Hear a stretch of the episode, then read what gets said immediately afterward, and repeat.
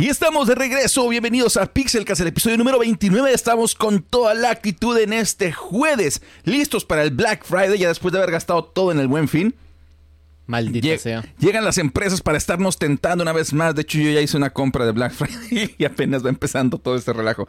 Ah, tuve que comprar, les platicaba a todas las personas de TikTok, tuve que comprar una capturadora porque se murió mi, mi teléfono celular. Ahorita lo que están en TikTok están viendo en un teléfono ah, diferente al de siempre.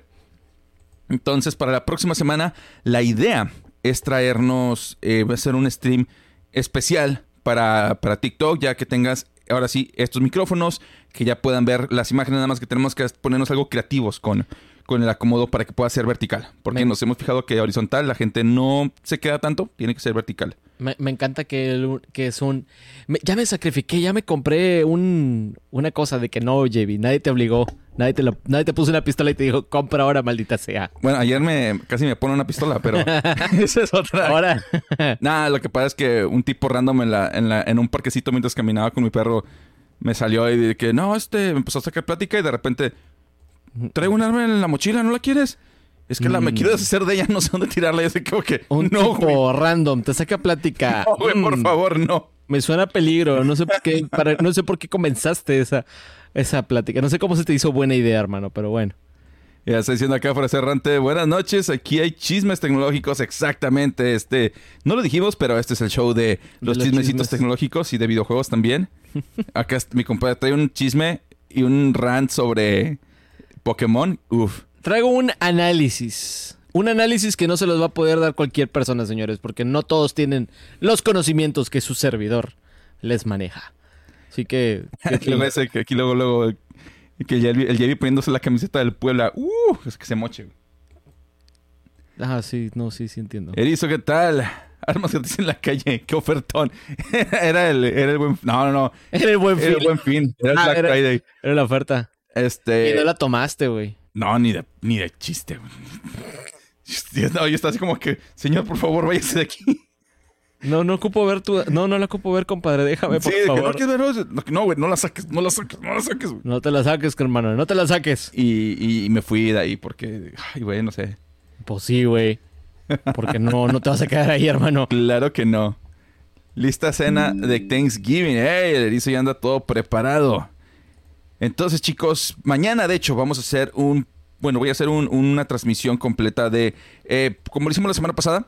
Vamos a buscar ofertas, a ver qué encuentran, a ver qué vemos de, de Black Friday y todo eso. Para que los que nos quieran acompañar ahí, ahí lo vamos a ver. No sé. si- ¿Qué, qué piensas tú? No sé si hacerlo enfocado a Amazon Estados Unidos o igual a Amazon México, porque en Amazon México también va a haber ofertas, pero a lo mejor la audiencia latina en Estados Unidos va a tener más interés por. Te soy honesto. Te puedo decir, yo diría que pongas Mercado Libre, güey. Porque, créelo o no, Mercado Libre le hace muy fuerte competencia en Latinoamérica a Amazon. Sí. Y tiene su, tiene su nicho aquí. Amazon tiene un tema que no logra agarrar el mercado como lo tiene en Estados Unidos debido a Mercado Libre. Y Mercado Libre es tan grande Y que está bien, implementó su, su modo de pago. O sea, está Sus camionetas que están por todos lados. exactamente su esquema de también tener una, una tienda para cada país, para adaptarse a las legislaciones locales. O sea, no te creas, es... Está, está- está- traen coco los canijos. Entonces, mañana vamos a empezar a ver eso. Eh, primero que nada, vamos a ver todas las notas de la semana. Aquí tenemos que la 4080 y más aparatos nuevos, nuevos CPUs y todo, no están vendiendo muy bien, que digamos. También ya es oficial, Intel ya anuncia que va a vender microtransacciones para sus CPUs. Mercedes-Benz tampoco, se está quedando atrás y también está anunciando su programa de micropagos. Y ya sabemos cuándo va a salir la 4060. Y la verdad es que no se escucha tan mal, eh, pero pues no se escucha tan bien tampoco, por así deci- decirlo. Tenemos el rant y el análisis de todos los problemas de Pokémon Scarlet y Violet. Sony sigue llorando patéticamente para que no le quiten a Call of Duty. Alexa es un fracaso, Amazon se avergüenza de ella. Facebook lanzó dos nuevas inteligencias artificiales, una de ellas fue un fracaso y otra fue un éxito que la verdad es que nos debería de dar algo de miedo. Agarraron también empleados de Facebook vendiendo información de, de usuarios. Hmm. Mm, Es un escándalo ahorita. eh, vamos a platicar porque cayeron en manos de hackers y hubo estafas, hubo cosas feas. Eh, también China lo logró. China ha logrado curar la adicción a videojuegos. Ah, caray. Ahorita les vamos a platicar eso. Prácticamente lo lograron haciendo que los videojuegos fueran ilegales, pero pasando al siguiente, ahorita digamos a eso. Y tenemos, obviamente, la actualización de la semana 4 de Elon Musk reinando en Twitter, que la verdad cada vez se está volviendo un poco más aburrida. Ya, da, hueva, güey. Ya es... Como que ya, ya es otro truco, hermano. Ya, güey, ya nos sabemos este.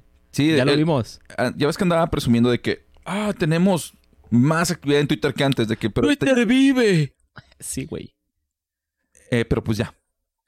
Y si alcanzamos, hablamos sobre Taylor Swift que está salvando al mundo de Ticketmaster.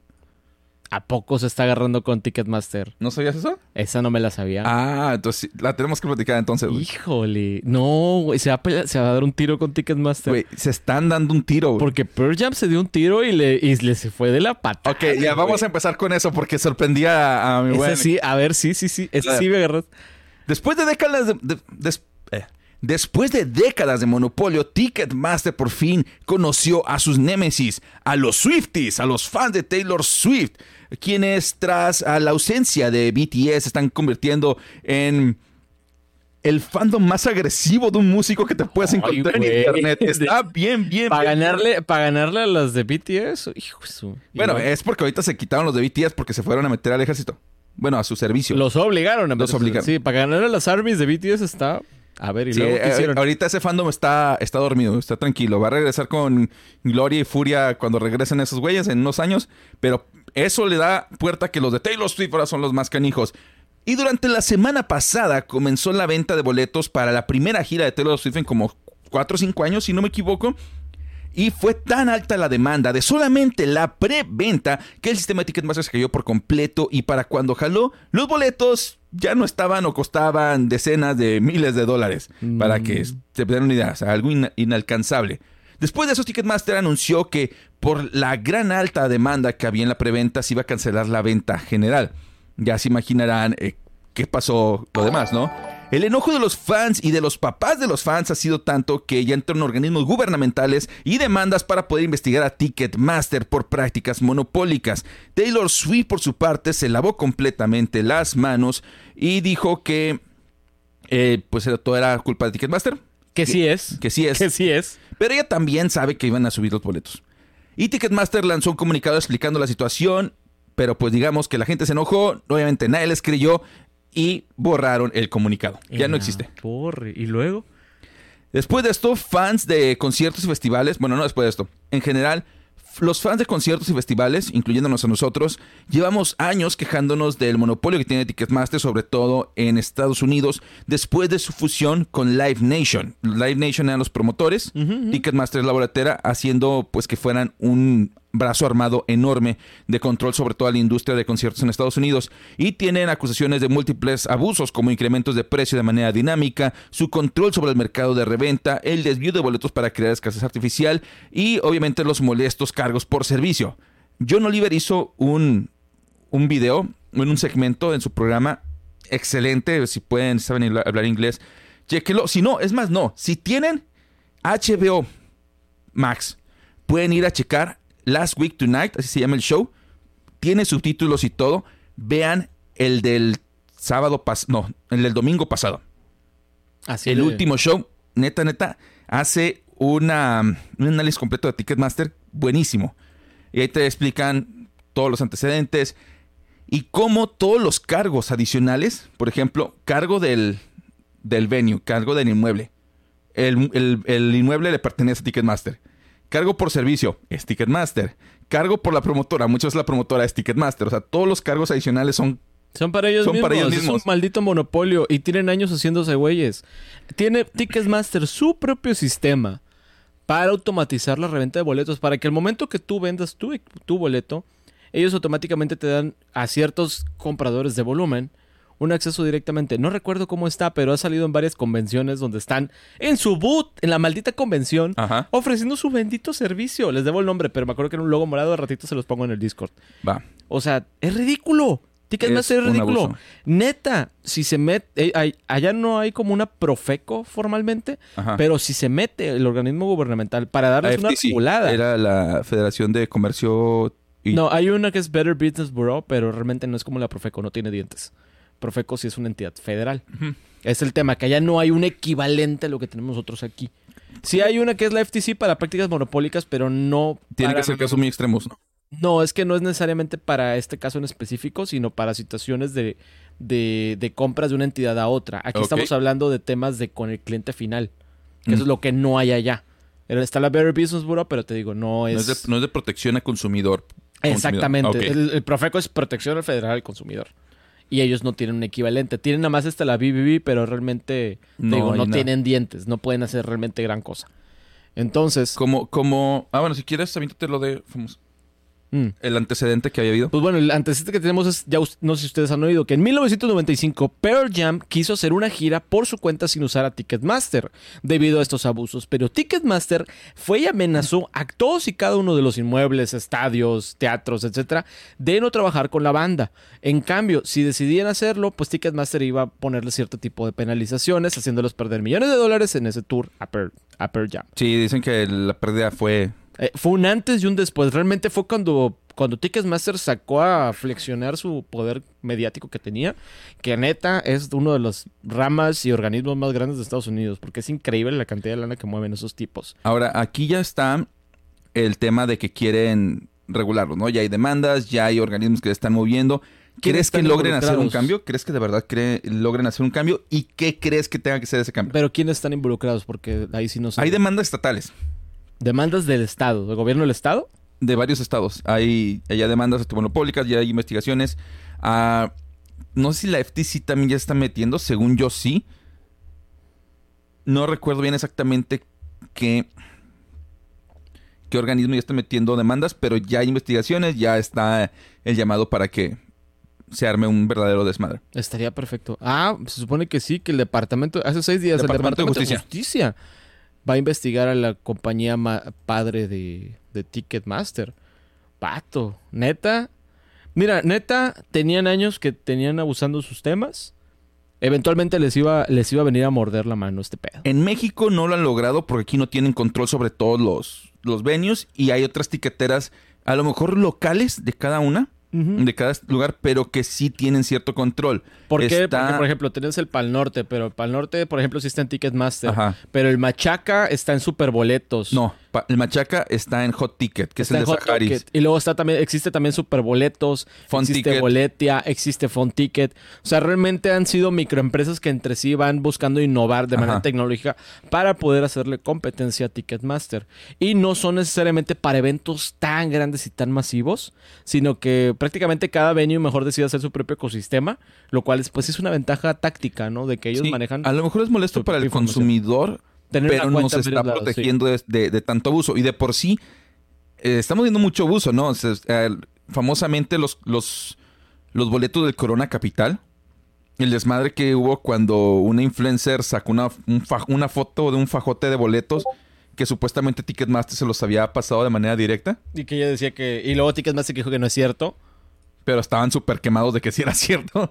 No, o sea, de verdad, Sí, Ticketmaster es un asco. Y estuvieron a punto, Ticketmaster, bueno, Live Nation estuvo a punto de comprar a Ocesa, que es uno de los, es la promotora más grande de México. Es nuestra última esperanza. Es se, como se Obi-Wan echaron Kenobi. para atrás, ¿eh? Se echaron para atrás a, a la mera hora. Sí. Pero sí, chicos, ah, antes de seguir, Osigón, sí, ¿qué tal? Buenas, buenas. Y también Yeyo Kamikaze se está suscribiendo por cuatro meses seguidos con Prime. Eso me recuerda, chicos. Pero por cierto, gracias, Yeyo. Eso me recuerda, señores, me llegó un correo en la semana donde me estaba, de Twitch, de hecho, donde estaba diciendo que todos los que se suscriban con eh, alguna suscripción en Twitch les van a dar tres meses de Xbox Game Pass. ¿Cuándo? ¿Qué? ¿Cómo? A ver. Ya ahorita, ahorita está. Te, te suscribes a un canal de, de Twitch. Si quieren el de nosotros estaría con madre. Y Twitch les va a regalar un código para que tengan tres meses de Game Pass gratis. ¡Eh! Ah, no, pero se suscribieron. Alan Jair, bienvenido, bienvenido. Pero a YouTube, a YouTube, bienvenido. Entonces los que se quieran suscribir a, a- a Twitch, eh, en lugar de pagar tres meses de, de Game Pass, les van a dar ese regalito. Eh, Yeyo, lo siento, pero el de Prime no, no cuenta. Tiene que ser el de la suscripción normal. Ah, chale. Ahora, ¿cuál crees que sea la solución para Ticketmaster? ¿Cuál crees que sea el escenario dorado donde digas, pasa esto y con esto resuelven o por lo menos regularizan todo esto? Que lo regulen a la Gaber, ya, o sea, estoy hasta el, queque de que tengan. Mira, mira. Gracias, ¿quién- Chevecún. quién? Gracias, Chevecún. Oh. ¿Sabes, sabes- el- sabes qué quieres que, quiero que hagan? Lo más seguro es que los partan. O sea, el- la manera regular va a ser prácticamente lo que le hicieron a, por ejemplo, Standard Oil. Cuando era demasiado grande es agarra la empresa y pártela en empresas chiquitas. Eh, pueden incluso deshacer la, la fusión de Live Nation con Ticketmaster. Pueden hacer que Ticketmaster se parta en varias, en varias empresas. Que sería lo más ideal de todo. Si va a pasar, no sé, pero creo que lo mejor sería que rompiera la empresa en pedacitos Pues sí. independientes. De hecho, alguien nos pregunta aquí en el, en el chat si pasaran, por ejemplo, si llegaran a comprarlos esa en México, ¿no entraría Profeco o no recuerdo que el Instituto de México por posible monopolio? Sí, Sí. entra Profeco por una parte y también entra la COFESE, que es la Comisión Federal de Competencia, que es precisamente la que Ajá. regula en México estos temas. Es nuestro equivalente del FTC de Estados Unidos. Eh, nos dice Víctor acá en Twitch. Ticketmaster no se va a dejar, concuerdo, la verdad es que No. Ticketmaster tiene la lana, eh, tiene los abogados, tiene el poder para ellos de evitar que los intenten regular, pero pues vamos a ver Pero si esto ¿sabes es qué una- también pasó? Sí, Que- vamos a ver si esto ya es una gota que derrama el vaso y al fin vienen y les ponen Sa- parada. ¿Sabes por qué creo que están tomando esto en serio?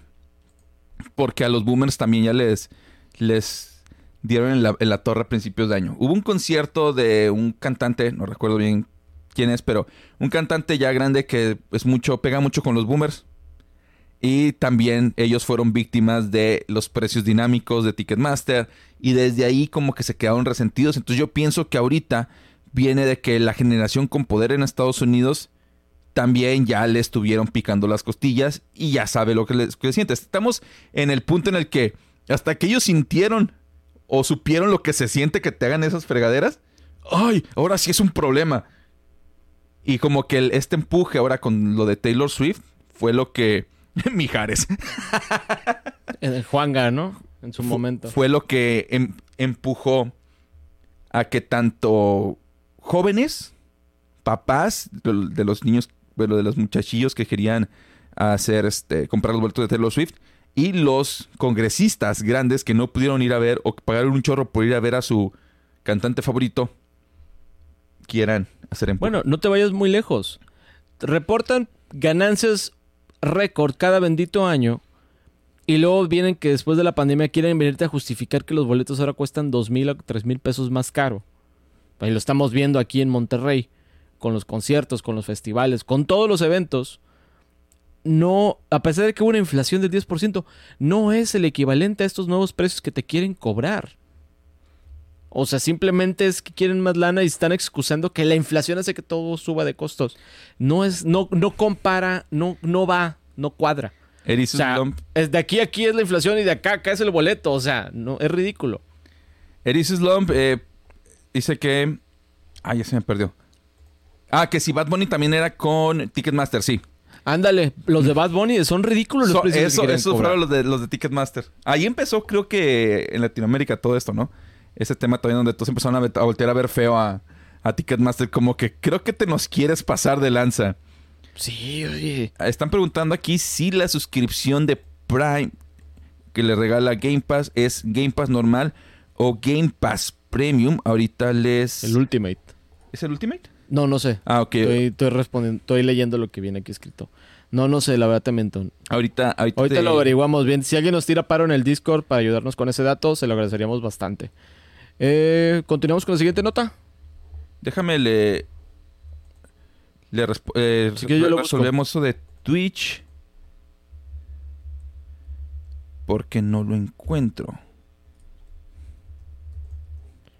Salió la nota el primero de noviembre. Aquí está. Aquí está. Es Game Pass para PC. Es lo que te regalan. Game Pass para PC. No es ni el Ultimate, ni Game Pass para, ni Xbox Game Pass. Es Game Pass para PC el es, que te es regalan versión de prueba. de tres meses. Para que De noviembre 3 a noviembre 11. Creo que ya terminó.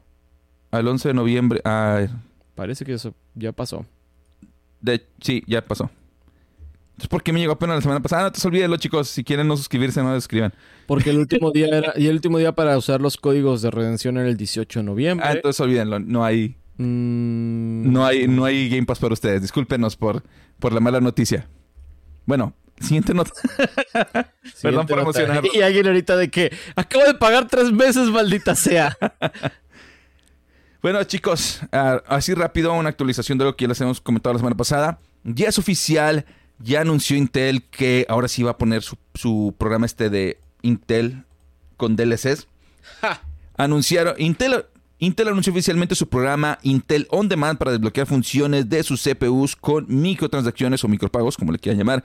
Esto es exclusivo, insistimos, para CPUs de servidores, en específico son para los Sapphire Rapid.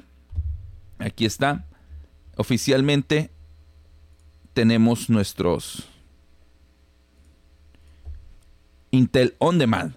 Es únicamente Lo voy a Servidores. comprar, voy a comprar el más chafo y voy a esperarme a que el, el fulano de el amigo saque el crack. Ah, no se preocupen ahorita. Es para servidores, no es para eh, usuarios. El usuario final. Así que por el momento estamos a salvo.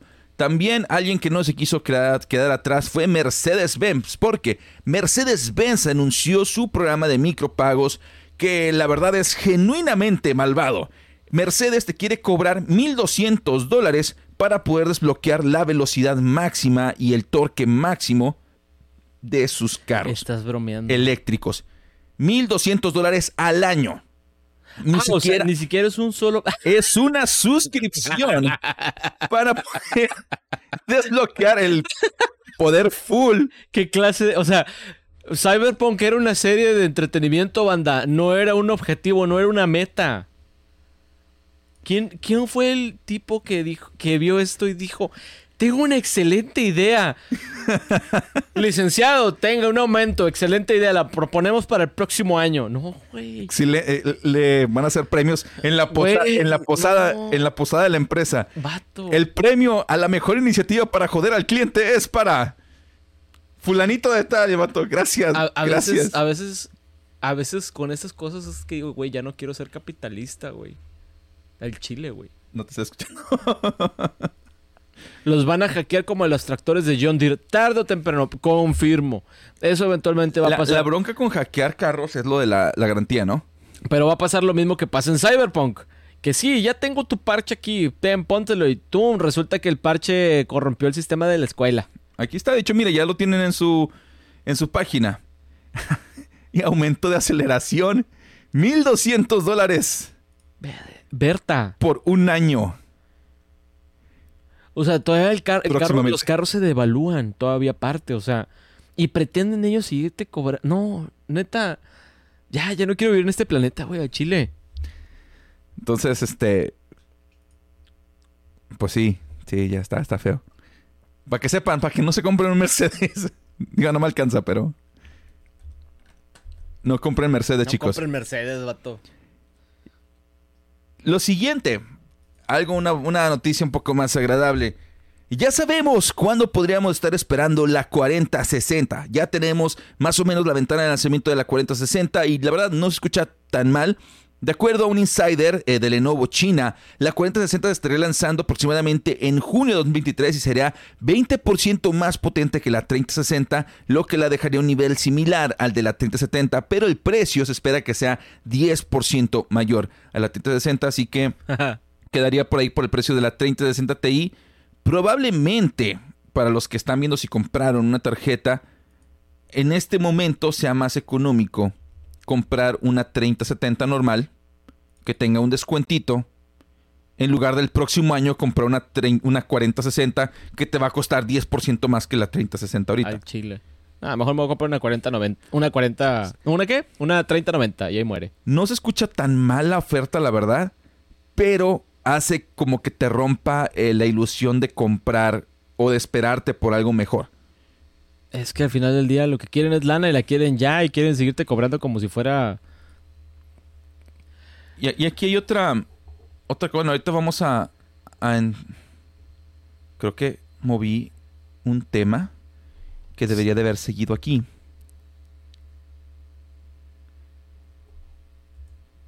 Chale, sí, no, quité un tema de aquí. Ah, no, no, no. Ya me acordé, ya lo encontré. Ahora, ¿qué te parece si pasamos al tema de las 4080 que no están vendiendo? Va. porque se liga mucho con esto. Yo sé que es el tema principal, pero nos agarramos hablando de Taylor Swift y pues, pues, pues ya. Paréntesis. Saludos desde Bolivia. Saludos, Amicar. Solo vine para saber las novedades de Elon Musk. Excelente. Las increíbles que sí, aventuras sí. de Elon Musgo. Las flipantes Las flipantes aventuras, aventuras, de Elon Musk a todo en Elon. Musgo. Ahorita vamos a hablar de eso también. Ahorita llegamos a ese tema, ¿eh? Fíjate, ahorita que hablamos sobre las tarjetas y cómo, pues la verdad no son tan buena oferta la, la 3060. Está bien, pero no es una oferta excelente para un cambio generacional. Y es que hay un problema. La 4080 no se está vendiendo. Parece que Nvidia, AMD y también Intel están en problemas porque sus nuevos CPUs y tarjetas de video no se están vendiendo muy bien, que digamos. El primer indicio que teníamos fue hace una semana, el fin de semana pasado de hecho, cuando tuvimos el lanzamiento de la 4080, bueno, una semana después del lanzamiento de la 4080, y las tarjetas seguían estando en los eh, mostradores de las diferentes tiendas, a pesar de que supuestamente había un inventario relativamente bajo. O sea que realmente nadie las está comprando. Y ahora tenemos un reporte de John Petty Research que eh, nos está indicando que la temporada... Perdón, se mató. Una saliva. Perdón. sí, casi, casi. Y ahora tenemos un reporte de John Petty Research que indica que esta caída de demanda es más grande de lo que parece y es la caída más grande que han tenido desde la recesión de 2009 y se estima que las tarjetas de video cayeron en su demanda 15% para las tarjetas de escritorio y 30% para laptops, para una caída en promedio de 25% en todos los embarques que ha habido de tarjetas de video. Mientras que los CPUs han caído aproximadamente un 18.6% comparado con el año pasado y cayeron 5.7 a comparación del último cua- de- del cuarto eh, fiscal pasado. Aquí están, nos están poniendo todas las... Básicamente tenían contemplado que iba a seguir la misma demanda por la criptominería, ¿no? Y aquí es donde viene lo que no es tan bueno. Porque esto, pa- esto podría indicarnos que se viene una caída en los precios, un recorte para poder incentivar la compra y el consumo de estos productos. Pero, de acuerdo con estos analistas, esto es poco probable porque la demanda principal que había subido todo el consumo era la criptominería. ¿sí?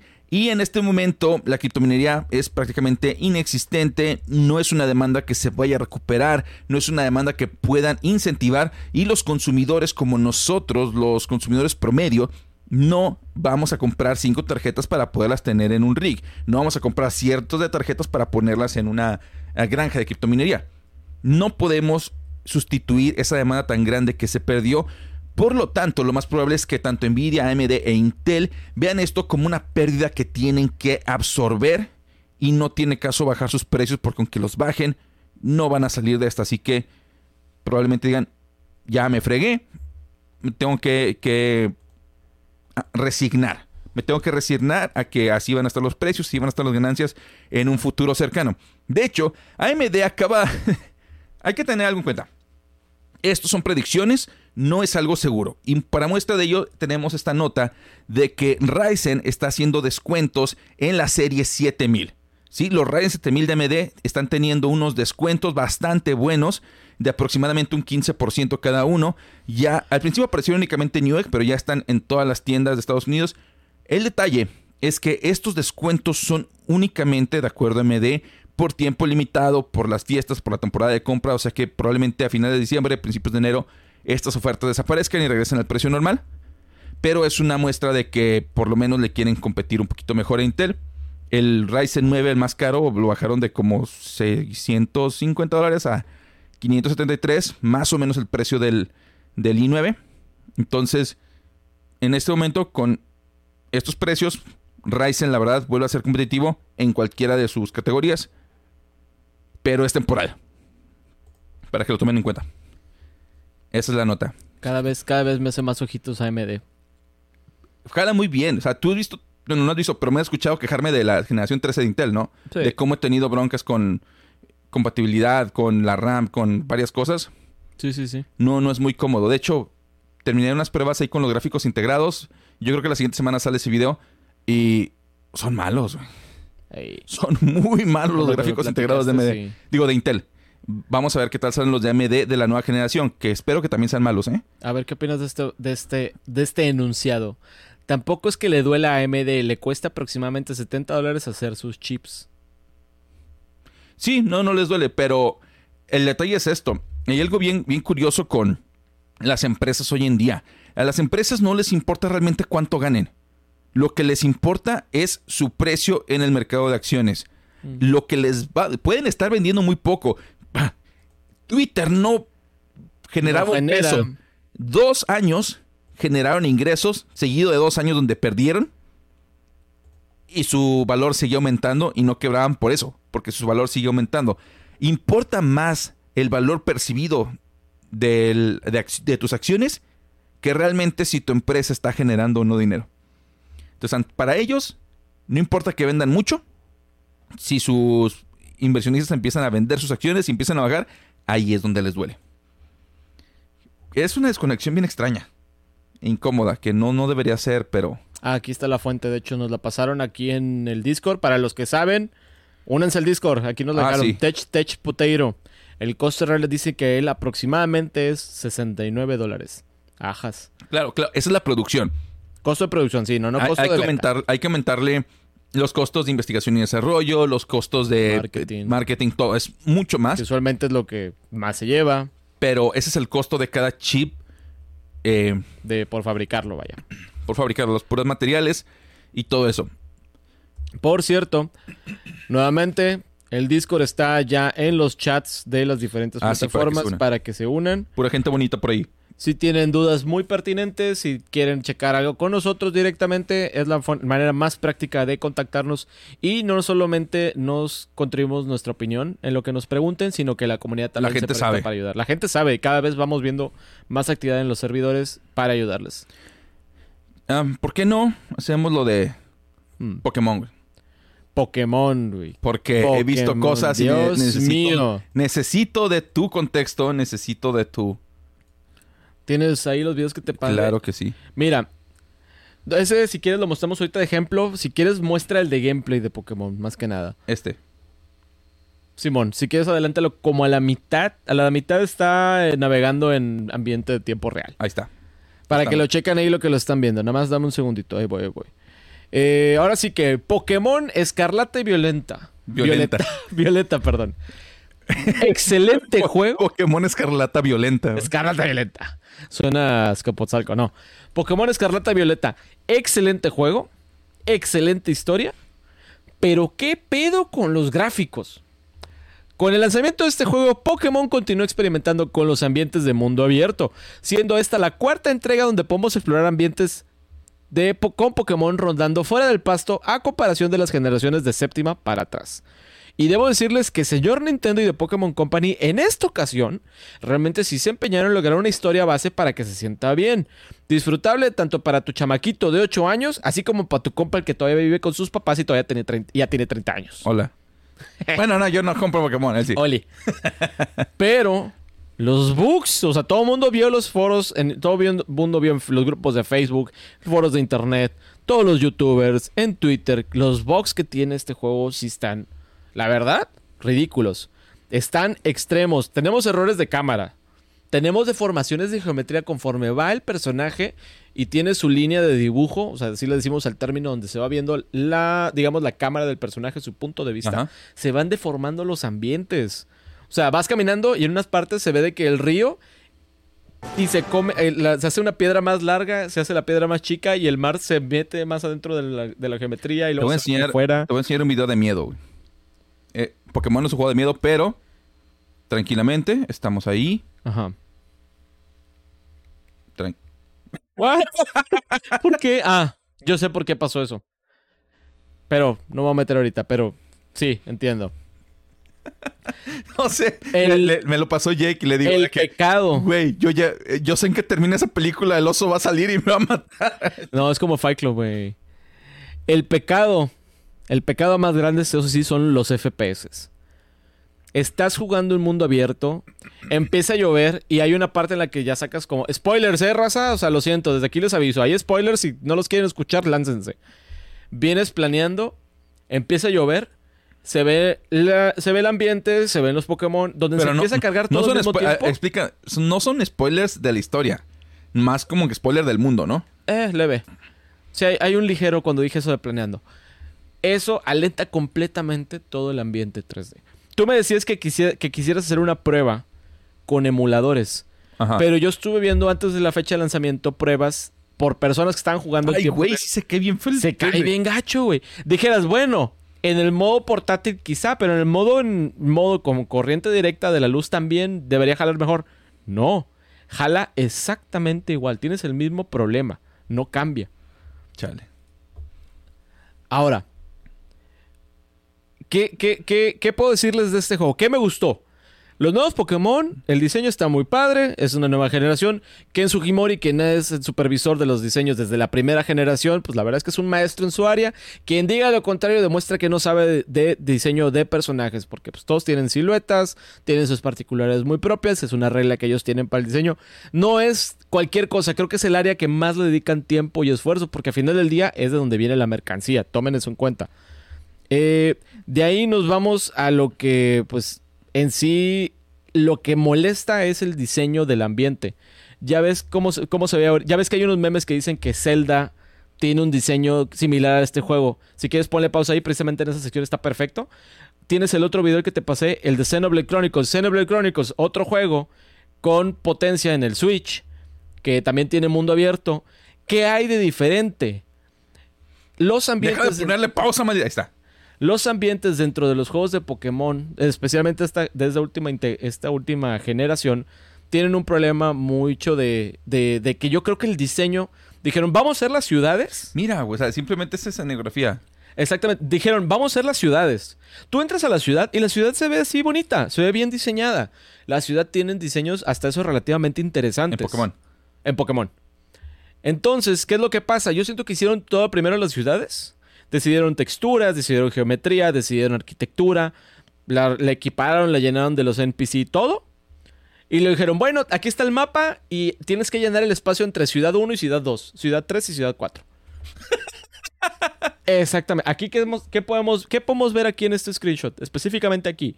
Si se fijan, el piso, la textura es exactamente igual, no tiene variación alguna. Muestra tantito la de Xenoblade. Pasémonos, esto es un poquito de diseño. Ve el piso en Xenoblade. A pesar que es un área relativamente plana, Magneto Perfección. tienes diferentes secciones que traen interés. Tienes piedras, tienes plantas, tienes pasto. El pasto no es del mismo color. El piso no es del mismo color. Las piedras no tienen la misma forma, textura, dimensiones. O sea, ¿qué es lo que pasa? Que sigue siendo una zona plana, pero estos pequeños elementos es lo que nos agregan variedad. Es la razón por la que el diseño aquí es más estético. Por eso se nos ve mejor. Tú ves el ambiente a lo lejos en el juego de Pokémon y aquí puedes ver cascadas, puedes ver este, diferentes tipos de vegetación, puedes ver diferentes secciones de interés.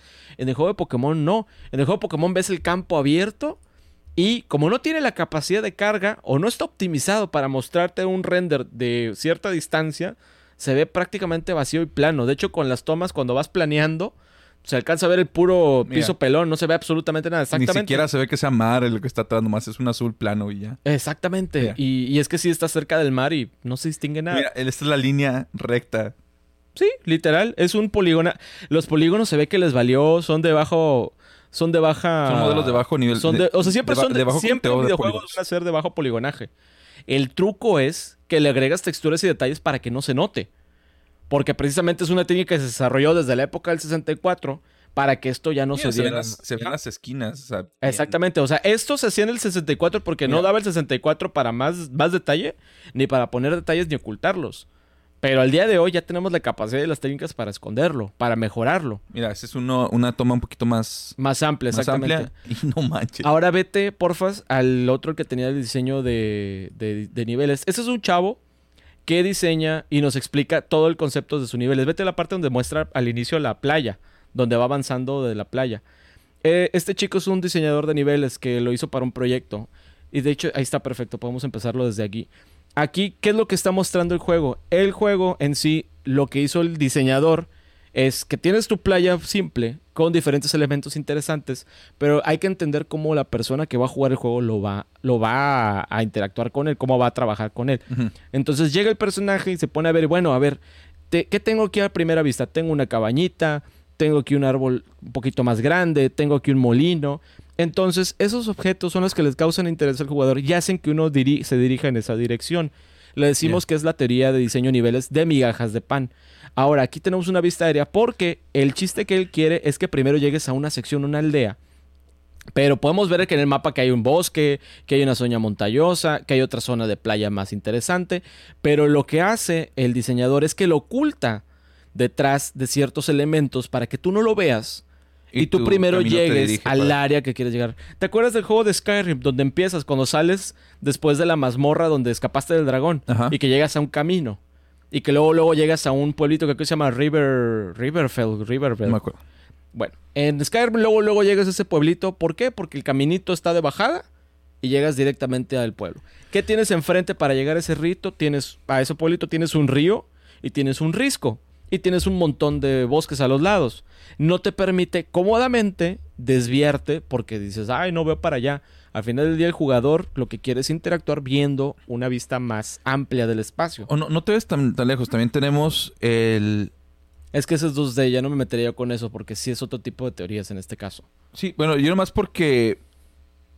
A ver, déjame, abro... ¿Por qué no hables uno mejor de Zelda, Ocarina? No, te, te voy a decir porque, mira, el primer Super Mario, hablando sobre, sobre el diseño de niveles, creo que exactamente este primer cuadro es la excelencia en cómo guiar a tu, simplificado obviamente, de cómo puedes guiar a tu jugador, de cómo puedes hacer un tutorial sin la necesidad de tener ningún texto. ¿Por qué? Mario casi siempre está en medio de la pantalla, pero al principio está todo al lado izquierdo, haciéndote ver que tienes que moverte hacia la derecha. Llegas aquí y el Goomba está exactamente posicionado para que cuando tú llegues a, a más o menos este punto en medio, saltes. Bueno, lo toques y te mueres, ok. Regresas, ok, lo tengo que saltar. Segundo intento, saltas y pegas en este bloque. Ah, hay cosas en los bloques.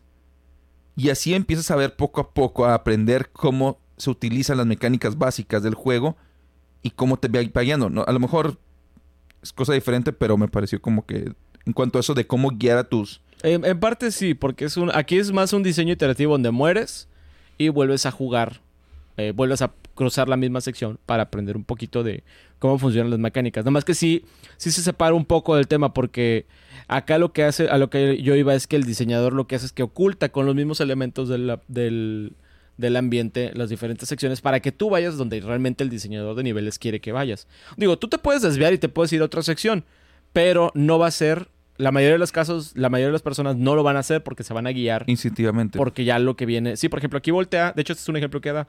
Voltea aquí a la izquierda. Pero como se cierra el espacio, se cierra el camino, ahí están los bosques, están las rocas. No se presta para que tú te sientas que te quieres ir. Te quieres ir por el lado que está abierto completamente. Ahora, si quieres, ponle pausa ahí. Y vámonos ahorita al de, al de Pokémon. ¿Qué otro problema hay? Ya, si se fijan, realmente todo el ambiente de Pokémon son espacios arriba y, arriba y abajo. O sea, es- son elementos que se hacen más altos o elementos que se hacen más abajo, como hoyos. ¿Qué tiene diferente, por ejemplo, con Xenoblade? Si quieres, ahí ponle pausa en esta parte y nos regresamos tantito a Xenoblade. Eh, dale, dale para adelante ahí si quieres, que, que avance. En todo el ambiente de Xenoblade, los riscos, las orillas, las esquinas, todas no son planas. Hay un tienen relieve. protuberancias, tienen piedras en las salientes. Sí siguen siendo figuras que van hacia arriba o hacia abajo, porque siguen siguiendo una cierta lógica de un ambiente real, pero no se ven completamente planos. O sea, eso es lo que le da variedad y tú ves esto y dices, ah, es que tiene buen diseño de nivel. Ahora, hay un tema también con la dirección de arte. Obviamente que este es un juego que es más realista, le permite poner este gráficos y texturas más realistas, pero no porque te- no porque quieras tener una dirección de arte más simple, porque sí es cierto, Pokémon tiene una, una dirección de arte más menos realista, significa que no puedes variar en las texturas para evitar que parezca el caminito de Legend of Zelda. O sea, ve la pared, maldita sea. La pared se ve como los, como los juegos de Zelda que son la misma textura una tras otra, tras otra, tras otra. O sea, casi casi que lo hiciste en Photoshop, lo pusiste, hiciste un... Ay, perdón. lo pusiste en Photoshop y le hiciste un mosaico. O sea, son cosas, vatos, que que te entendía que hicieran hace 20 años, que no tenía potencia la consola. Por lo menos ahorita sí tienes la potencia de eso. Dime que eres maestro sin decirme que eres maestro.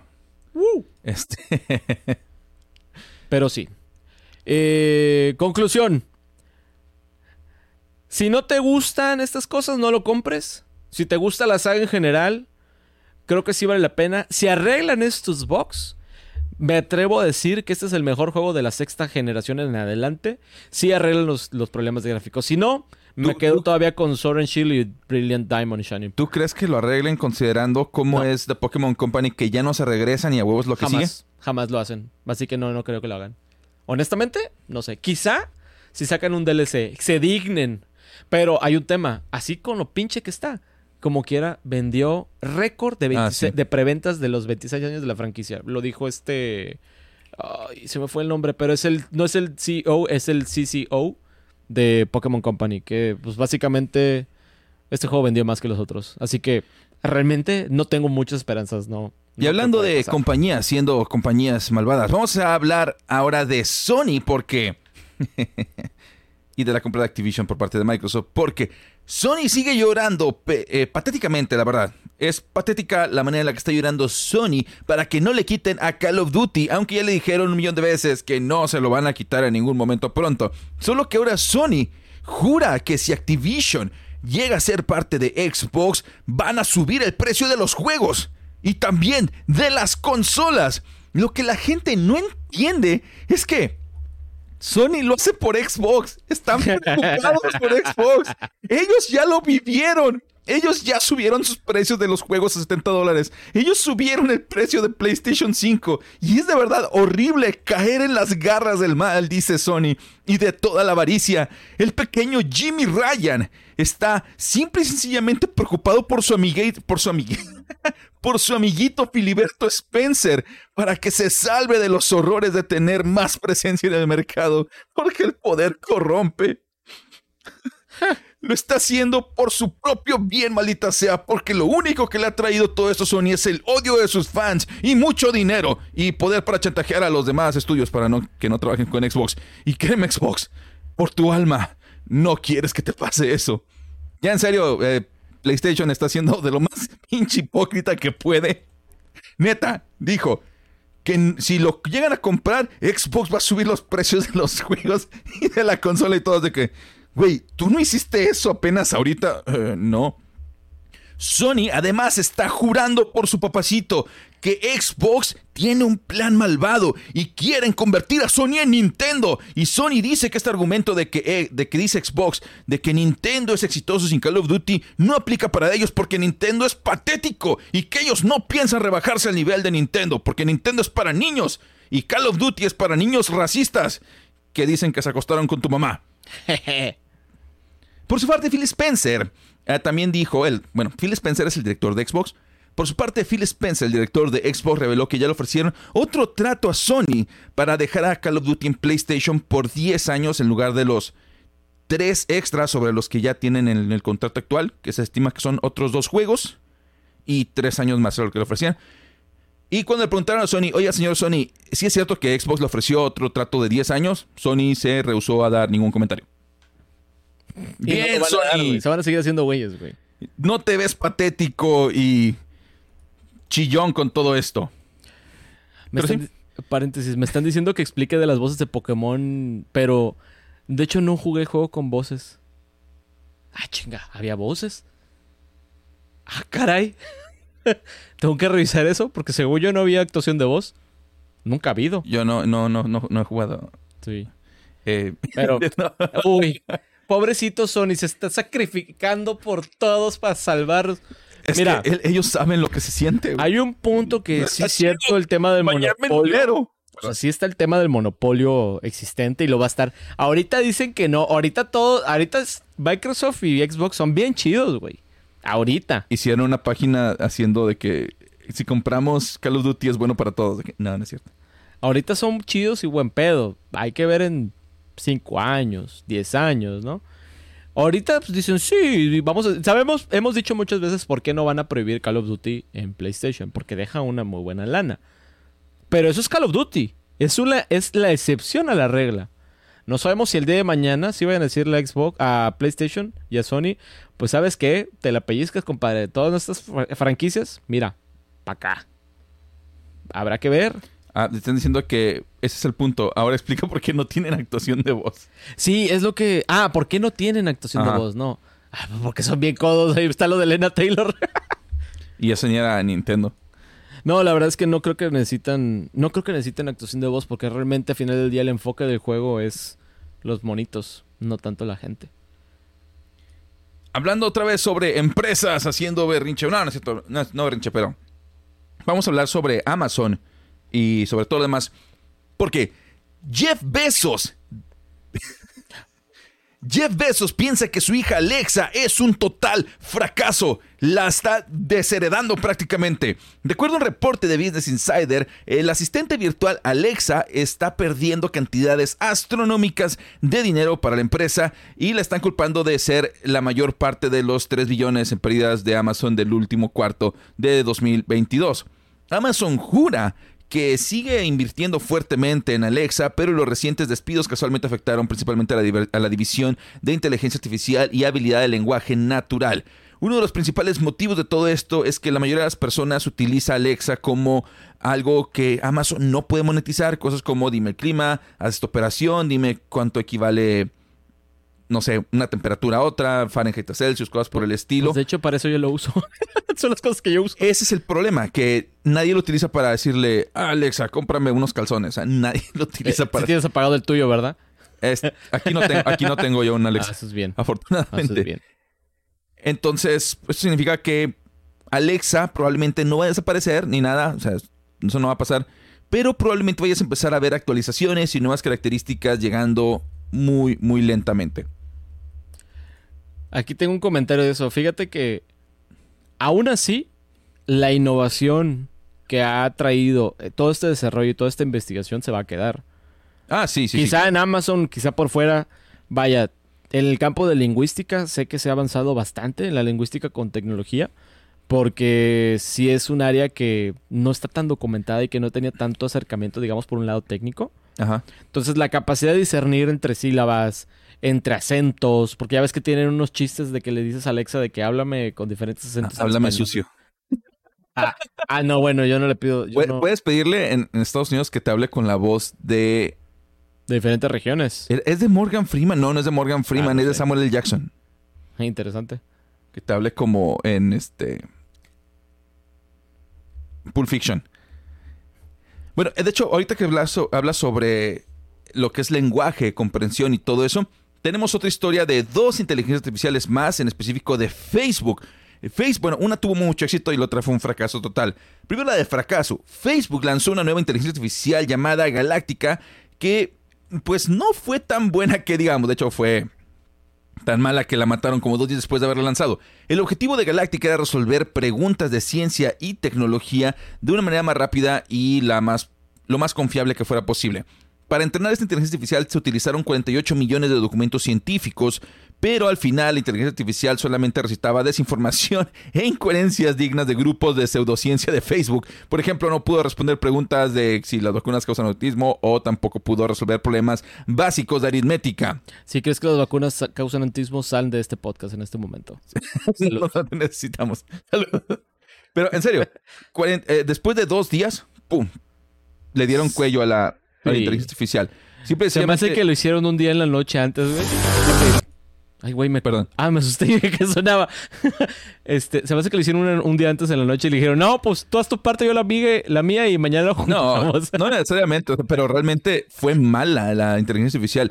Se supone que tenía como que analizar los resultados de sus papers, los documentos que traía, y darte como que resúmenes, te tenía que dar como que respuestas eh, sencillas, sobre todo era como para científicos, para ayudarte en una investigación de que, por ejemplo, en vez de que tuvieras que ponerte a investigar, le preguntabas, ah, Galáctica, esta, esta y esta cosa, ¿cómo, eh, cómo funcionan? Y te respondía. Ya. Pero pues no jaló. Sin embargo, Facebook sacó una segunda inteligencia artificial que, señores, da miedo y fue todo un éxito. Esa inteligencia artificial se llama Cicero y fue entrenada para poder jugar el juego Diplomacy. Este juego es de estrategia de guerra y requiere habilidades de persuasión y negociación. O sea que la inteligencia artificial tuvo que hablar con otros jugadores reales, hacerlos creer que era un jugador también real y luego convencerlos de aceptar sus propuestas para poder hacer alianzas y luego a muchos de ellos traicionarlos. Ok, eso sí da miedo. Sí da miedo. La inteligencia artificial alcanzó a arrancar en el top 10 de los mejores jugadores del juego y Facebook jura que Cicero es tan bueno interactuando con humanos que la mayoría de las personas prefiere hacer alianzas con esta inteligencia artificial que con personas reales. Parte del éxito de la inteligencia artificial se le atribuye a que esta no tiene ningún rencor ni tampoco tiene piedad por nadie. O sea que en el caso de que alguien la traicione, no va a agarrar una vendetta contra esa persona.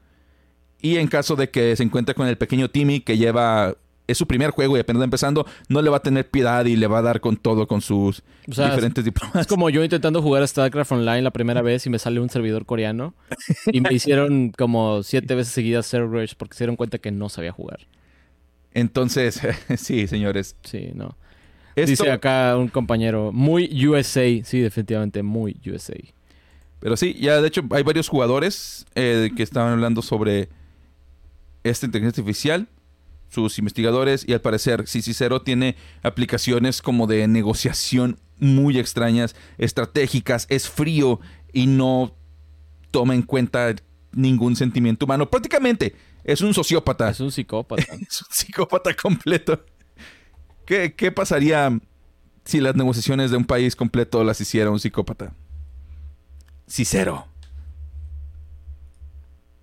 Que, que duerman bien, señores. Por cierto. que, que sueñen con Cicero. Ay, no. Qué miedo. También de Facebook ah, tenemos otra nota interesante. Agarraron empleados de Facebook vendiendo información personal de usuarios a hackers. Estos empleados ya fueron despedidos y se cree que son los responsables de una serie de hacks para extorsionar a usuarios con cuentas de anuncios. El modus operandi que tiene, esta, que tiene esos hackers, la manera en la que operan estas personas, es que acceden a la cuenta robada de usuario que probablemente les dieron a estas personas y aquí el hacker se agrega a sí mismo como administrador de la página de anuncios que estén manejando. Luego se elimina el usuario original de la cuenta de anuncios y por último postean contenido prohibido e inapropiado en la cuenta del usuario, del usuario dueño original para que lo baneen y que de esta manera no puedan hacer quejas, no puedan apelar ni puedan hacer absolutamente nada. De esta manera los hackers pueden empezar a pedir, eh, hacer campañas, pueden sacar dinero, pueden empezar a hacer bastantes cosas porque la cuenta bancaria se queda en la página original.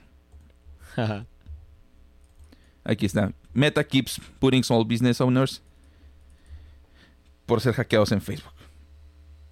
Entonces, tú, tú, que manejas cuentas así al respecto, aguas, porque el detalle es que aquí no, no es de que estas personas cayeran en algún truco ni nada. Empleados de Facebook estaban vendiendo la información y se la estaban dando a los hackers para que hicieran con ellos lo que quisieran. Aquí está, em, empleados de Meta fueron despedidos por vender Truco para que no les pase algo.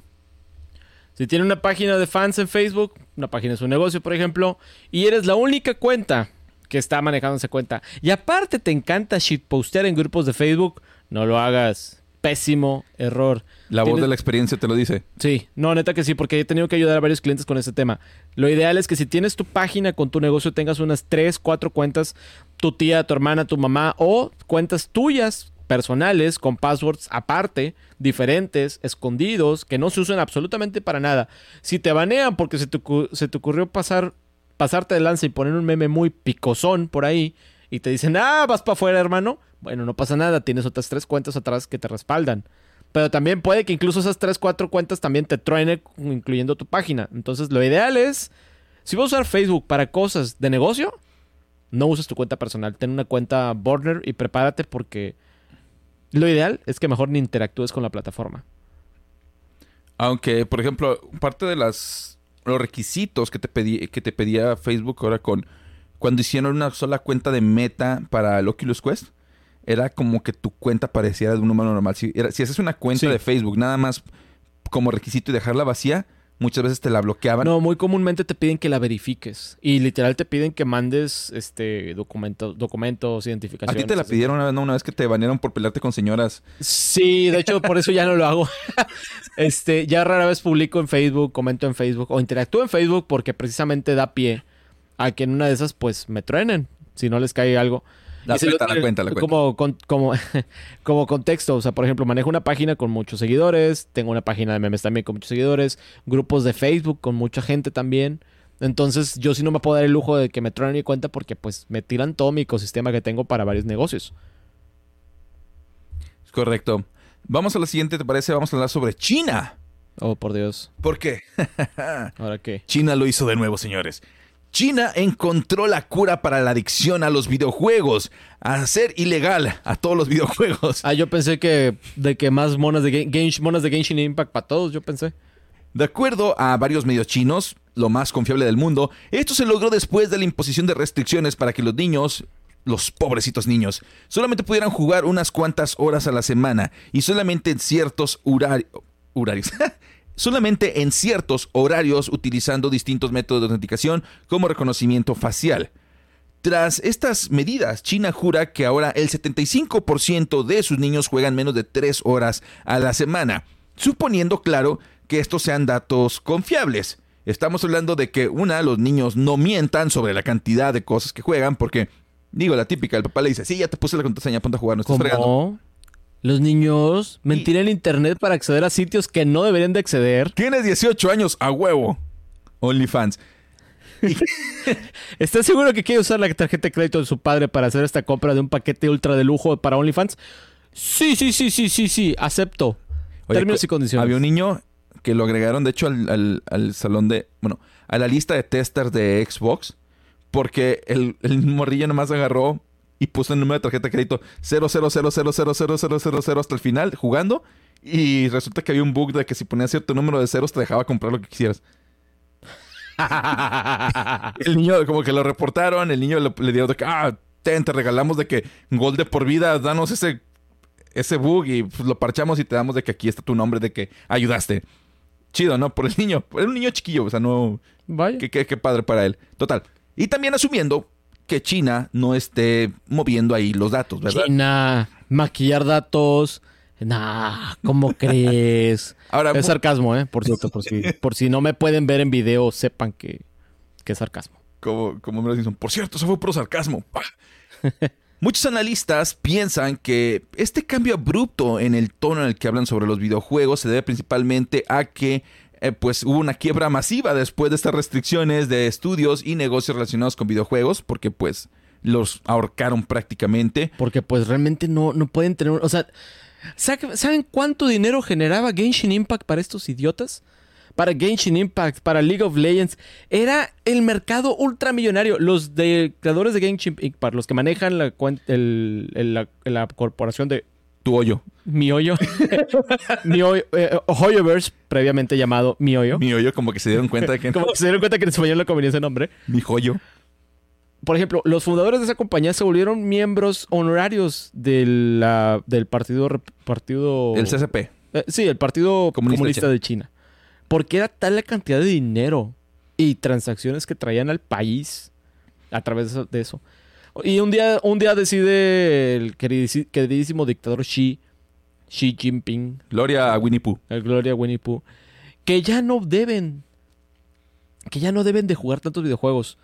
Es como que, vato, tu, tu economía doméstica interna viene de los videojuegos. Está moviendo tu sociedad en ciertas maneras. Está haciendo que, que gasten lana y que inviertan y que compren equipos de computadora y que aprendan competencias de tecnología, que, aprendan que aprendan inglés. Y que ganen dinero en el mercado negro vendiendo. Vaya, hay un mercado que se estaba gestando y, y- y simplemente porque dicen, no, es que Lo eso no es mataron. bueno y lo mataron, es como que... Digo, por mí mejor, a mí me da miedo China, ya lo he dicho aquí también en este podcast, güey. Sí, A a mí me da miedo que tengan tanta, tanta relevancia en el mundo de la tecnología. Hablando de miedo, Eh.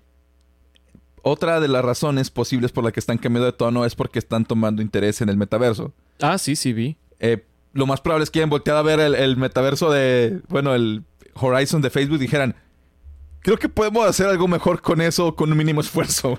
Creo que podemos, este, creo que podemos explotar más a nuestra población y, y que ellos no se, tengan una manera de sobrellevarlo de la mejor manera porque los vamos a sacar de su realidad horri- horrible y vamos a Na- meterlos en nada más para, para concluir, aquí- para que no digan que no estamos inventando, aquí está el artículo de Gizmodo sobre eh, ellos resolviendo la adicción al, al videojuegos. Y aquí está también el debut de China en el metaverso, lo que quieren hacer, China, China Briefing.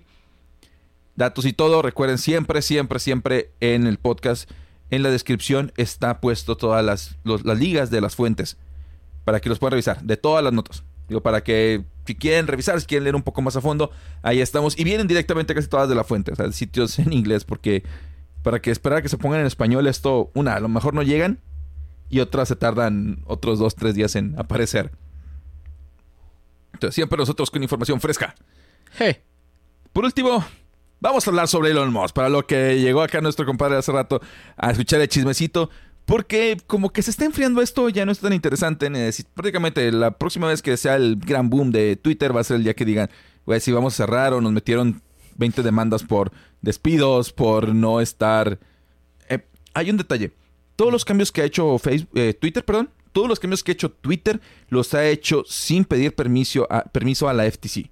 La FTC les había puesto varias restricciones específicamente a Twitter por haber utilizado mal ciertos datos de usuarios. Entonces, cada vez que hacen un cambio abrupto en sus servicios, como por ejemplo su nuevo programa de autenticación de la palomita azul, tienen que solicitar permiso la FTC para hacer cambios, Porque son datos que no hicieron. confidenciales y sensibles, ¿no?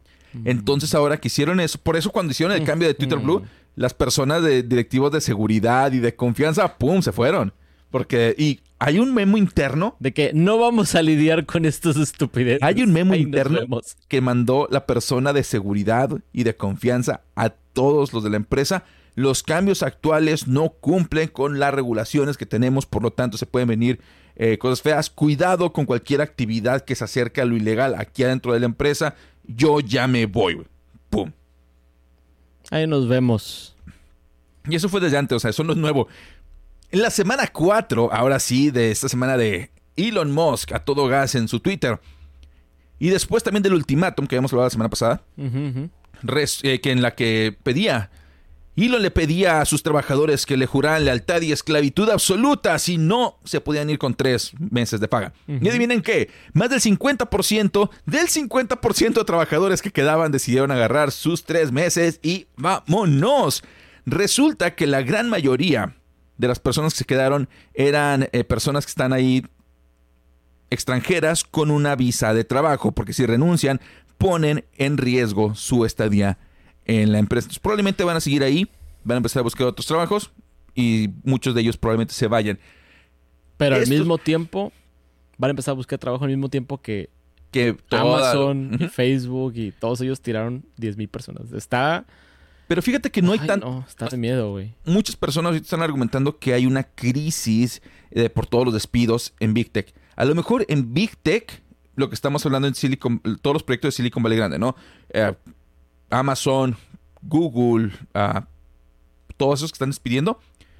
Ok, pero en tecnología en general, gente que contrate programadores, sigue habiendo muchas vacantes. Va y demanda. Ajá, eh, lo te digo porque estuve escuchando ah, el One Show la semana pasada y están hablando precisamente de eso con The Linus Tech Tips y el co-host, este... Ah, se me fue el nombre ahorita. Bueno, el co-host de Linus, ah, ¿cómo se llama? Luca, no. Luke, Luke se llama, perdón. Luke estaba mencionando, él es desarrollador, él trabaja en otra empresa que se llama ah, Floatplane es el director de hecho, y él maneja contrataciones y mencionó eso. Todo el sector de programación es sano ahorita. Los que están despidiendo es Big Tech. Todos los desarrolladores que están saliendo de ahí, lo más probable es que no tengan mucho problema en empezar a crear ya sea otras empresas, pequeños startups, y eso también significa que probablemente los startups puedan empezar a tener la posibilidad de contratar gente, porque no van a estar tan solicitados. Entonces, probablemente puedan empezar startups todavía Nuevas. factibles financieramente hablando y que pues probablemente todos estén bien. A lo mejor no van a tener incrementos de sueldo ni nada, pero que en realidad está bien. El problema es Big Tech, no el- la industria de la tecnología en general. Parte de los que se fueron también de, regresando al tema obviamente de, Twitter y de los despidos, parte de los que se fueron fueron el departamento completo de pagos y nominados, o sea que técnicamente ahorita no tienen quien les pague a los que sí se quedaron para hacer hardcores. Así que pues quién sabe cómo le van a hacer. A hacer. Eh, se estima que actualmente Twitter tiene trabajando aproximadamente unas 700 personas, que serían como el 10% de su fuerza laboral original que tenían hace cuatro semanas. Esta cantidad de empleados es tan pequeña que varios organismos regulatorios como la FCC han advertido que Twitter no tiene la capacidad ya para poder aguantar eh, y salvaguardar la integridad de los datos personales de los usuarios y que cualquier ataque que haya los va a dejar imposibilitados para poder reaccionar. Prácticamente los pueden agarrar con los pantalones abajo, así que si hay un hacker por ahí que le quieran dar en la torre a todos, pues es Sí, su oportunidad. Y tenemos unas notas de último minuto. No, no, ahorita, ahorita, ahorita. Eso ahorita es- es- está ¿Lo metiste o no lo metiste? Sí, sí lo metí. Ah, muy bien. Ah, Twitter también está. Todo esto. Otra vez. Todo esto está haciendo que se le abra un poquito a Elon Musk, obviamente, y que anda más paranoico que de costumbre y ordenó el cierre de todas las oficinas de Twitter el viernes pasado. Y también revocaron todos los accesos a las cuentas por miedo a que alguien le fuera a sabote para renunciar. Eso fue el viernes. Ah, em, y también en la semana empezó a hacer una. Canceló todo lo de su. Ok. Contexto. Al principio he dicho que iba a crear una mesa directiva para. No una mesa directiva, como una mesa de opiniones regulatoria interna para ver cuáles cuentas iban a restaurar con muchos, muchos eh, puntos de vista diferentes, ya sea personas que le tiren mucho a un extremo o a otro, para poder evaluar si reinstauraban ciertas cuentas y cómo iban a manejar la regulación de contenido, la moderación. Cosa que nunca se armó, porque, adivinen qué, ¿quién está de vuelta? Donald Trump. Y Kenny West. Así es, Kanye West y Donald Trump están de vuelta en Twitter después de un post con ah, muy poco, muy poca validez. Y cuando le dijeron de que, bueno, que no ibas a restaurar ninguna cuenta hasta que tuvieras tu mesa de, de discusión con muchos puntos diferentes, dijo, ah, es que hay una campaña en mi contra que está haciendo que los eh, anunciantes se vayan de Twitter, así que todo eso ya sé que no valga y no les voy a respetar el trato, por eso voy a restaurar todo como yo quiera. Y Mm. Kanye West y Donald Trump están de regreso en Twitter. Y no solo eso, Kenny West ahorita hace dos horas está publicando muchos eh, tweets, imágenes, gráficos y videos haciendo alusión a...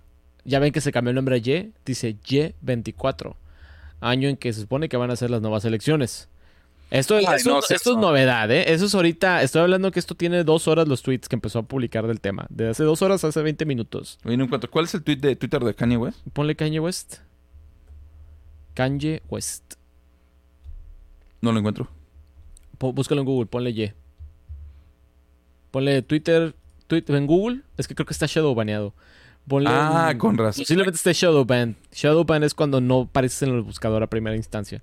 Entonces buscas en un buscador externo como Google, por ejemplo. Ponle Kanye West Twitter. Aquí está. Ahí está. ¿Cómo, cómo se llama el, el arroba? Kanye West, o sea, como lo está Ujú. escribiendo, pero pues como que no lo encuentras. Te digo, está como shadow baneado. Ah, esto, güey.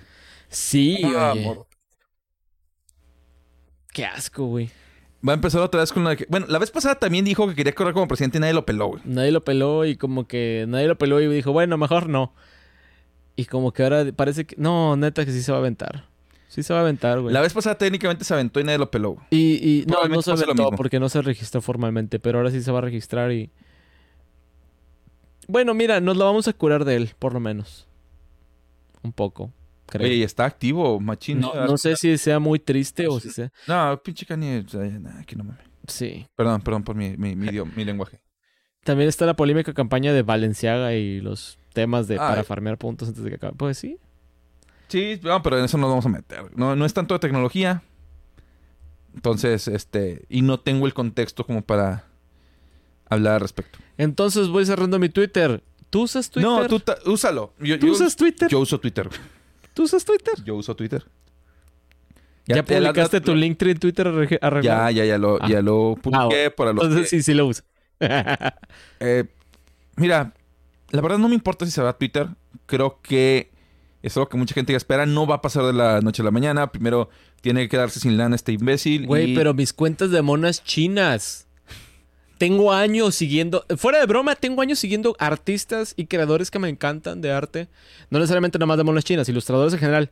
De todo el mundo, especialmente el- en Japón, Twitter es una super red social donde están todos mis mangakas favoritos. Que no tienen sitios web formales, no tienen blogs, no tienen nada. Tienen Twitter y se fregó. ¿Qué va a pasar si ya no tengo acceso a ellos? O sea, es que sigo a Sugimori de Pokémon. Métete a Diviana. Sí, a Satoshi Taji. No, ellos no tienen DeviantArt, no. tienen nada. Cuando mucho algunos tienen Pixie, pero son contados con los dedos de la mano. Realmente su lugar. Es más, muchos mangakas, sus mangakas los publican en Twitter. Y de ahí crecieron su audiencia y de ahí ya luego fueron publicados. Ah, Hay un éxodo grande a una aplicación que se llama Hive Social. Que este, se parece mucho a Twitter. El problema es que Pues, casi ¿cuál es la casi nada más... el exfundador de, de- La otra es, Ma- es Mastodon. La de No, Jack no Dorsey. Mastodon. El Blue... Blue Sky o cómo se llamaba el otro. Eh, La de, el de Jack Dorsey, el fundador original de, de Twitter. No, no es Mastodon. Es otro. Bueno, Blue algo. Que porque le fue muy bien ahorita en estos días para cap- En este- captar audi- audiencia y usuarios. en estos días donde he visto que les ha funcionado muy bien es en Hive Social. Ya casi es obligatorio, casi todos mis amigos de Twitter están poniendo que ya estoy en Hive. La bronca es que nada más jala bien en iOS. Ah, la aplicación de Android está toda bugueada y, y dice que Como es- debe que- de ser. y dice que es como Ya cómprate un una iPhone, beta. Ay, Te, presto, te presto por un iPhone, güey. me, no, no me, no me encuentro yo en un iPhone, güey. No me encuentro. Hype Social. Eh, Hive. Hive de colmena o de, de abejas. Hype Social. Entonces muchos están pasando para allá, pero no es completamente funcional. Aquí dicen que es la mejorcita, es Mastodon, que es la nueva red social de Jack Dorsey, el fundador original de Twitter. Pero el problema con, con Mastodon es que maneja un, un esquema de, de descentralización y de automoderación medio extraño que probablemente, a pesar de que es muy bueno y todo, el público en general, tu boomer promedio no lo va a entender muy bien que digamos y va a batallar para poderse desenvolver en la aplicación. A pesar de que si te pones a pensarlo es bas- es bastante buena. Así que no creo que vaya a ser adoptada porque no es una plataforma muy amigable para la adopción en masa. es como... por cierto, nos están dando un chismecito ahorita ¿Qué pasó? de hace unas cinco horas. Eh, se andan peleando Guillermo del Toro con, con Cinemex. No seas mamón. Sí. ¿Por qué? ¿Qué está pasando? Eh, ah, porque al parecer, por alguna manera, está batallando. Eh, ahorita. Mm, mm, mm, mm, mm. ¿En dónde estás? ¿En respuestas o qué? Estoy, sí, tweets y preguntas y respuestas. Pingorocho. Fíjate que no, como que no lo están proyectando en Cinemex, están peleándose las dos semanas. Ya ves que normalmente el cine, el, en Aquí cine, está. Cinépolis y el Cinemex, pues normalmente solamente favorecen a las, a las películas que van a ser taquilleras. Ajá. Y todo lo demás le dan de que dos semanas en la última sala, en la última hora menos Sí. inconveniente, porque, porque por ley en México tienen que darles esos espacios. Pero si por ellos fuera, ni siquiera lo ponen.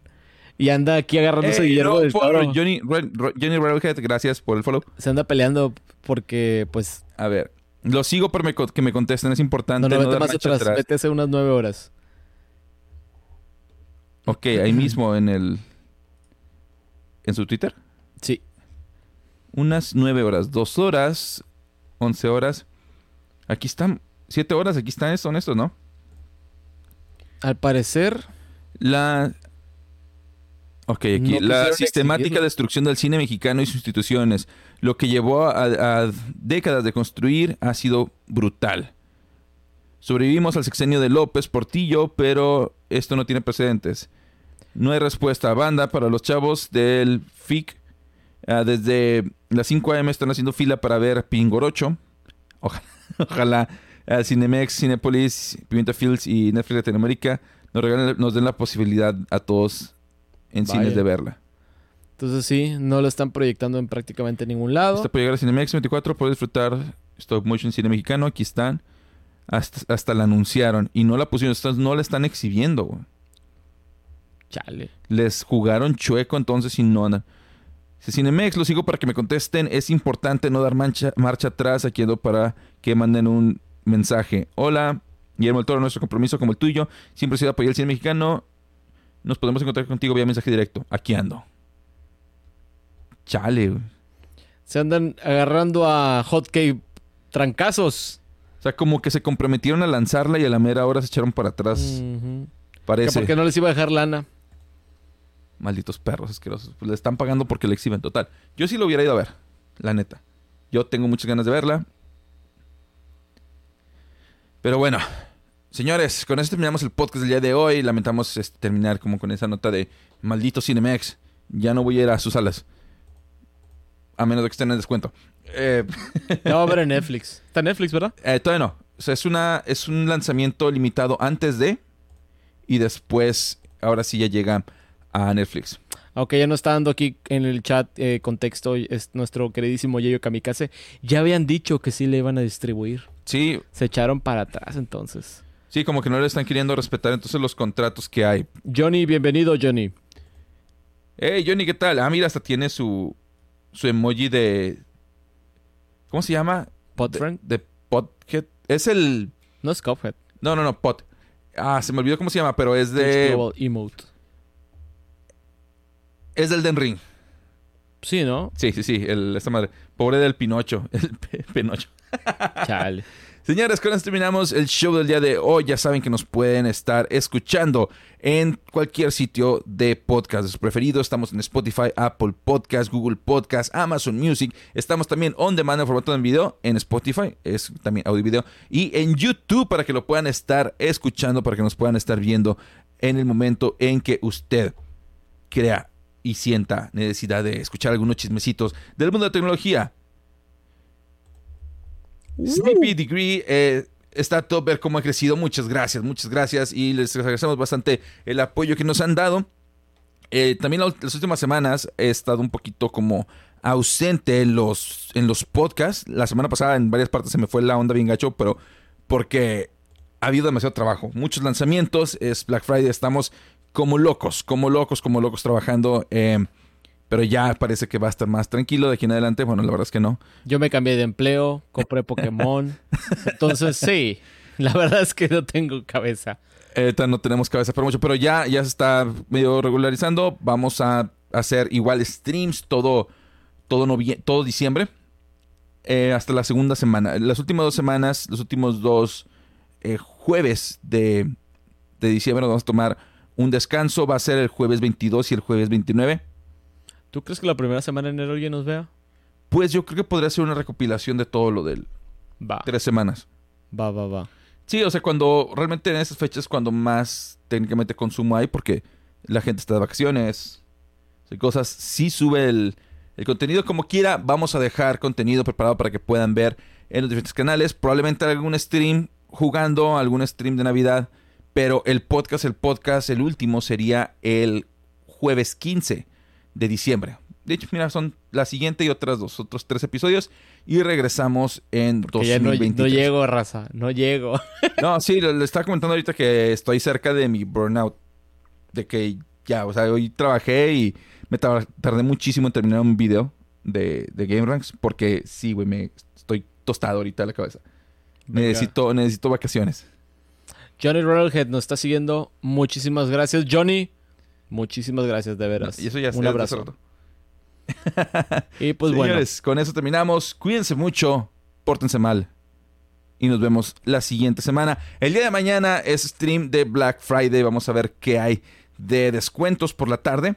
Por si quieren buscar otras cosas más. Ahí vamos a estar. Voy a checar tanto Amazon Estados Unidos. Voy a checar Amazon México. Porque todo lo que tienen importación también hacen buenos descuentos. Y probablemente el lunes haga otro del Cyber Monday Oh, sí. para poder estar buscando lo que necesiten, a ver qué más. Y la próxima semana, quiero repetirles, vamos a tener el nuestra nueva nuevo stream en TikTok para que puedan estar revisando también todos los documentos que estamos presentando aquí, todas las fuentes. Aquí vamos a tener a la próxima semana por necesidad ese stream perfecto. mejorcito. Señores, nos vemos a la siguiente.